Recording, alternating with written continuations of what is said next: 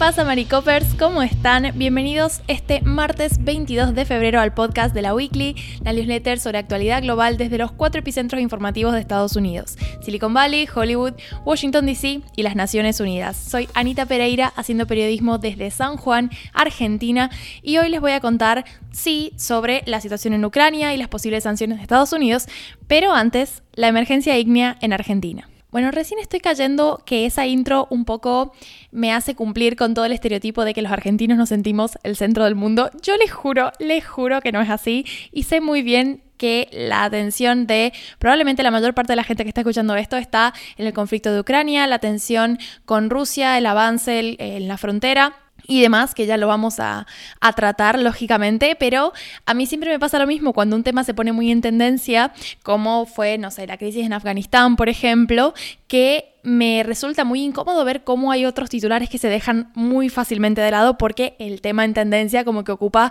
todos los titulares y toda la atención de, los medios internacionales. Entonces, un poco lo que hablaba con Emilio era esto de decir, bueno, quiero hacer una columna sobre algún otro evento que también sea importante y bueno, Emilio es el mejor del mundo, así que me dijo que sí.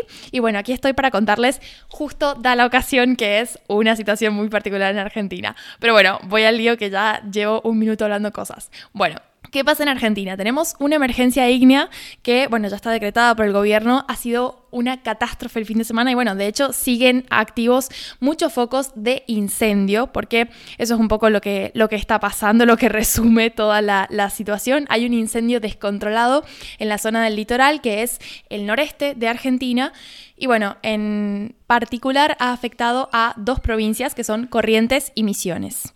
Ustedes no se imaginan la cantidad de imágenes desoladoras que se empezaron a difundir el fin de semana con eh, bueno, el, avance de la crisis ¿no? y el hecho de que los medios empezaron a tomar un papel más activo y a reportar más, porque bueno, esto es algo, ya lo voy a explicar mejor, pero que viene hace rato. Entonces, esta cantidad impresionante de imágenes un poco eh, ayudaron a dimensionar la gravedad del asunto, porque es que en Corrientes la situación es particularmente grave porque hay más de 800.000 hectáreas arrasadas por fuego esto es aproximadamente, o sea, más del 10% del total de la superficie de la provincia. Es un montón. Y además, los incendios se están dando sobre todo en la parte rural, que si bien se agradece porque en el sentido en el que no afecta a los poblados habitados, ha llegado algunos, pero son situaciones controladas, entonces eh, dentro de todo se han realizado pocas evacuaciones de, ciudades, pero en la parte rural afecta muchísimo a lo que es el agro, porque bueno, digamos, está afectando particularmente a los campos donde se cultiva sobre todo el alimento que va destinado a la producción ganadera. Entonces, eh, bueno, eso lógicamente va a traer consecuencias económicas bastante, bastante problemáticas. De hecho, las autoridades locales ya están estimando que los daños económicos en el sector productivo están ascendiendo a más de 26 mil millones de pesos argentinos, que en la equivalencia serían aproximadamente unos 200 millones de dólares. Y bueno, eh, como les decía, esto luego va a afectar la cadena productiva porque eh, probablemente se, traduzca en aumentos en todo lo que es el, el mercado relacionado con el, el sector ganadero. Y esto es algo que particularmente destacó el ministro de Agricultura, Ganadería y Pesca a nivel nacional, que es Julián Domínguez, que bueno, anunció eh, que se va a destinar alrededor de 500 millones en créditos para eh, asistir a productores que estén afectados, en, o sea, asistirlos en cuanto a inversión y capital del trabajo, porque se entiende que el problema de corrientes no va a ser solamente de corrientes, sino que luego se va a trasladar y se va a convertir en un problema nacional al impactar en toda la ganadería argentina. Pero eso es igual un poco irnos a las consecuencias. Como les decía, la situación todavía no se termina de controlar. Hay ocho focos de incendio activos en Corrientes y otros seis en Em, Misiones, que es la, provincia vecina, según informó el Servicio Nacional de Manejo del Fuego, que son, bueno, eh, el organismo que se está encargando de un poco gestionar toda la respuesta para controlar el incendio. De hecho, bueno, fue el que reportó que el, el despliegue que se hizo para combatir el fuego y que lo que incluye, por ejemplo, habían eh, más de, al menos 10 aviones hidrantes, helicópteros, la cantidad de brigadistas es impresionante quiero decir, la cantidad de, bomberos en el área tratando de controlarlo es impresionante y de hecho es mucha porque no solamente son las fuerzas de bomberos eh, argentinas, sino que también se recibió apoyo, por ejemplo, de Bolivia, Brasil, también entiendo que a través del canciller argentino en Brasil eh, logró, eh, bueno, enviar, digamos, um, bomberos que ayudaran con el control del fuego, porque bueno, es la principal prioridad más allá de que ya lo que se quemó va a generar consecuencias bastante catastróficas. El siguiente interrogante es, bueno, quién o quiénes son los responsables de que la situación se descontrolara tanto, ¿no? Y bueno, aquí hubo un episodio bastante curioso que tiene que ver con cómo se desarrollan las redes sociales, ¿no? Eh, en medio de toda esta preocupación generalizada en el país y bueno, que la cobertura de medios estuvo muy activa informando de la situación, se viraliza un video que mostraba a un chico joven que estaba, eh, bueno, en uno de los bosques de la provincia de Corrientes con un lanzallamas quemando árboles, ¿no? Y que comentaba como, bueno, un poco haciendo la gracia, miren el desastre que hago. Entonces, claro, la gente en Internet se volvió loca y básicamente todos lo apuntaban como uno de los responsables directos del incendio de Corrientes. De hecho, habían algunos grupos de internautas, ¿no? Como eh, organizándose, poniéndose de acuerdo para rastrear de dónde era, eh, dónde podía llegar a estar y demás. Bueno, cosas que suceden a veces en Internet. La policía de la provincia eh, se puso a buscarlo porque, bueno, lógicamente era un, un video que suscitaba cierta polémica, ¿no? Por todo el contexto que está atravesando la ciudad de Corrientes, pero finalmente más tarde este joven se grabó nuevamente en un video y explicó que lo que había estado tratando de hacer por orden de sus jefes era hacer un contrafuego en una zona de plantación de eucaliptus para justamente salvar la plantación.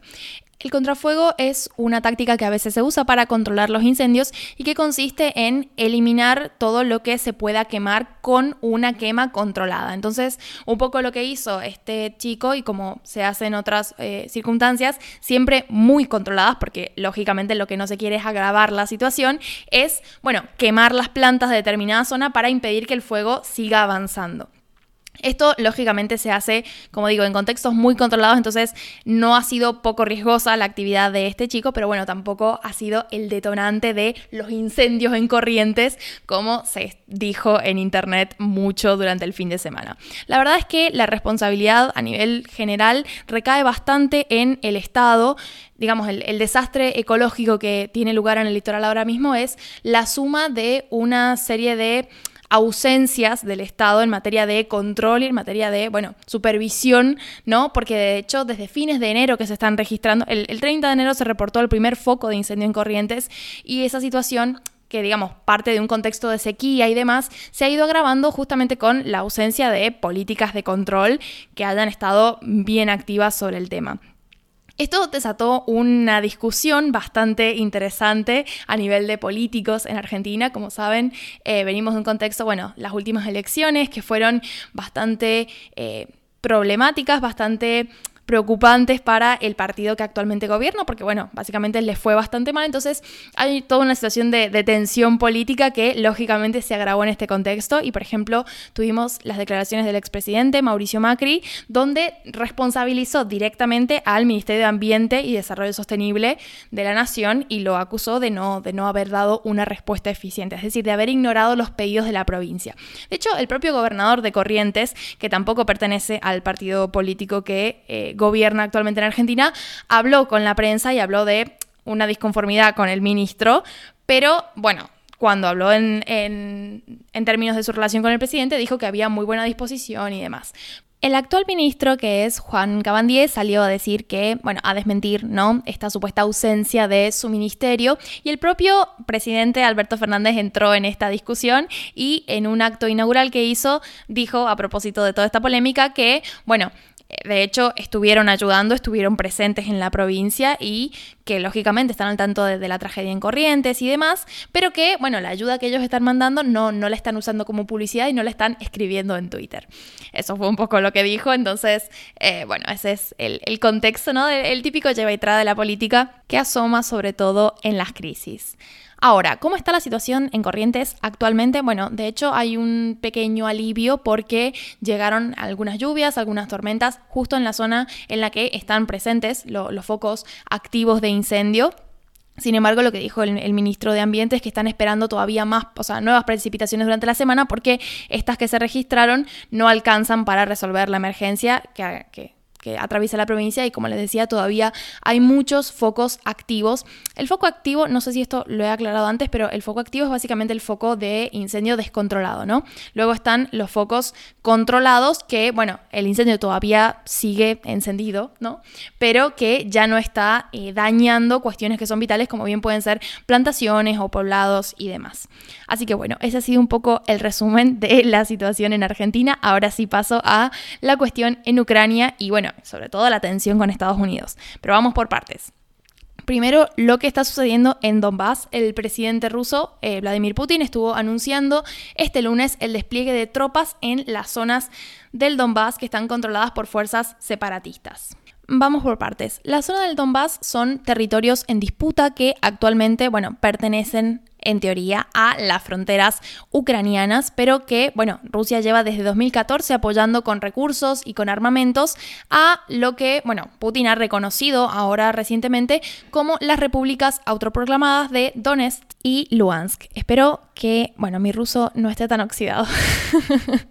La relación de estos territorios en disputa con lo que es Rusia, bueno, tiene que ver con un componente histórico, lógicamente un, pasado en común con la URSS, pero también con el hecho de que, bueno, habitan estas, esta zona mucha población de etnia rusa, que es algo que, bueno, Putin ha usado como... Eh, justificación de la necesidad de tener tropas rusas para evitar una ofensiva militar ucraniana que reprima a esa población de etnia rusa en el contexto de tensiones, ¿no? Algo que, bueno, el gobierno de Zelensky ha negado, digamos, no, no hay al menos oficialmente intenciones de Ucrania de, bueno, llevar adelante esas acciones contra la población de etnia rusa, pero bueno, lógicamente es un contexto en el que las declaraciones oficiales de los gobiernos no, no están pesando mucho y se aplica el argumento de que, bueno, todo es con propósitos defensivos. Cabe aclarar que estas autoproclamadas repúblicas de la región del Donbass, em, si bien están controlando el territorio desde 2014, como les decía, con apoyo de Rusia, no tienen eh, reconocimiento internacional, es decir, eh, todavía están calificadas como territorios en disputa y por eso se considera como parte dentro de lo que son los límites formales de Ucrania. En este contexto, el envío de tropas rusas por parte de Putin lo que hace un poco es escalar el conflicto y remontar a toda esta zona a, bueno, la guerra del Donbass allá por 2014, donde se estima que más de 13.000 personas civiles y militares fallecieron en el contexto del propio conflicto. Vamos con el último titular que tiene que ver con lo que está pasando del otro lado del charco, es decir, con la respuesta de Estados Unidos y la gran incógnita que hay sobre, bueno, cuáles son las sanciones que supuestamente la Casa Blanca tiene previsto anunciar.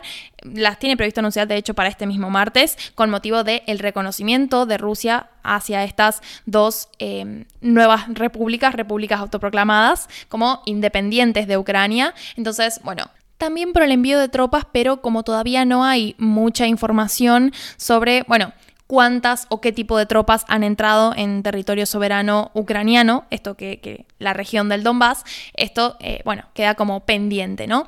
Por ahora, la declaración más fuerte y la que va a usar la Casa Blanca para... Eh, aplicar estas sanciones es justamente la del reconocimiento de estos dos, estas dos repúblicas independientes. A ver, lo de las sanciones no es ninguna sorpresa y de hecho en esta newsletter hemos hablado bastante de, bueno, cuáles son las sanciones con las que Estados Unidos estaba amenazando a Rusia en el sentido de que, bueno, si invadían Ucrania iban a aplicar todas estas sanciones de tipo económico y demás, que iban a traer grandes consecuencias, como una forma de amedrentar a Rusia para que no tomara la decisión de invadir Ucrania. Pero ahora ya entrados en el conflicto, digamos, como en esta etapa previa, porque es que al, reconocer las repúblicas eh, como independientes, en realidad Rusia no está directamente enfrentando a Ucrania, sino que hay como una pequeña zona gris, que es el Donbass. Entonces, bueno, se espera que las sanciones que anuncie la Casa Blanca en realidad no sean las sanciones originales pensadas para, eh, bueno, el titular, ¿no? De Rusia invade Ucrania, pero sí una sanción para, bueno, el propio contexto, ¿no? De enviar tropas a una, una región que está en disputa, como mínimo está en disputa, y que, bueno, según los límites formales, pertenece a Ucrania. Así que bueno, eso ha sido todo por mi parte. Espero que tengan una linda semana y como saben desde la Weekly siempre atentos a lo que pasa en Ucrania, en Rusia, en Estados Unidos y en el resto del mundo. Adiós.